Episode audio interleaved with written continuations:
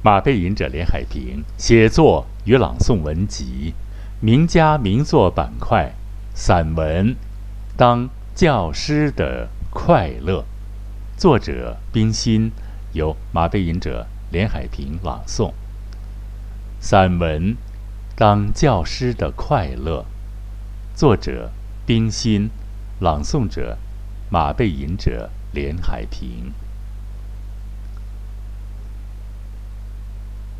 我只当过十年的教师，那是一九二六年，我从美国留学回来，在母校燕京大学国文系当了一名讲师。那时系里的主任和教师大半是我的老师，校内其他科系里也有我的老师。总之，全校的教师都是我的师辈。因此，在开教授会的时候，我总是挑个极边极角的座位，惶恐地缩在一旁。大家都笑着称我为“教授会的婴儿”。那一学期，我还不满二十六岁。在学生群中就大不一样了。他们是我的好朋友。我教一年级必修科的国文，用的是古文课本。大学一年级的男女学生很多，年纪又都不大，大概在十七岁到二十岁之间。国文课分成五个班，每班有三四十名。因为他们来自全国各地，闽粤的学生听不大懂马建主任、周作人、沈一墨、顾随、郭少瑜等几位老先生的江南口音，于是教务处就把这一部分学生分到我的班上。从讲台上望去，一个个红扑扑的、稚气未退的脸。嬉笑的、好奇的望着我这个小先生。那时一般称教师为先生。这些笑容对我并不陌生，与我的弟弟们和表妹们的笑容一模一样。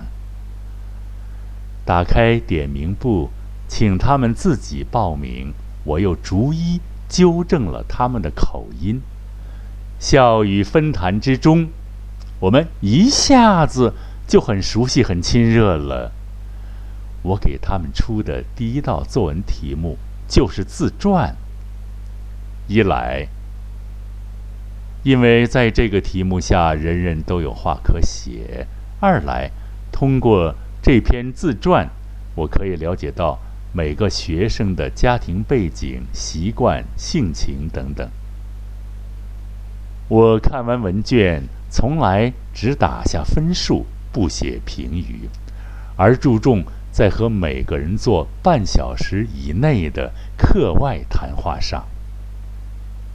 这样，他们可以告诉我他们是怎么写的，我也靠可以告诉他们对这篇文字的意见。思想沟通了，我们彼此也比较满意。我还开了一班习作的课，是为一年级以上的学生选修的。我要学生们练习写各种文字形式的作品。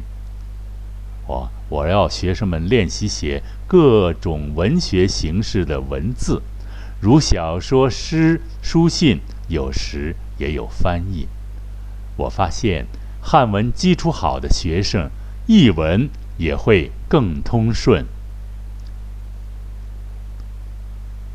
期末考试是让他们每人交一本刊物，什么种类的都行，如美术、体育等等，但必须有封面图案、本刊宗旨、文章、相片等等。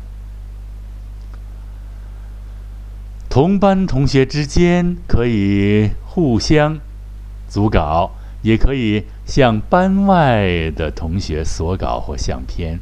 学生们都觉得这很新鲜有趣。他们期末交来的刊物内容和刊名都很别致，又很活泼可喜。回想起那几年的教学生涯，最使我眷恋的是，学生们和我成了知心朋友。那时，教师和男女学生都住在校内。课外的接触十分频繁。我们常常在未名湖上划船，在水中央的岛边石坊上开种种的讨论会，或是做个别谈话。这种个别谈话就更深入啦，有个人择业与择婚问题等等。这时，我眼前忽然涌现出好几对美满的夫妻，如郑林庄和关瑞雾、林耀华和饶义苏等等。有的是我以大媒的身份去参加他们的完婚仪式，有的是我出面。宴请双方的家长为他们撮合。说起来，这是半个世纪以前的事了。他们中有过半的人已先我而进入另一个世界。写到这里，我心里有种说不出的滋味。我应该停笔了。我说的，既不是尊师，也不是爱生。我只觉得诗和生，应当是互相尊重、互相亲爱的朋友。写于一九八六年七月七日之晨。好。谢谢各位喜马拉雅的朋友们的收听，这次节目就播送到这儿了，再会。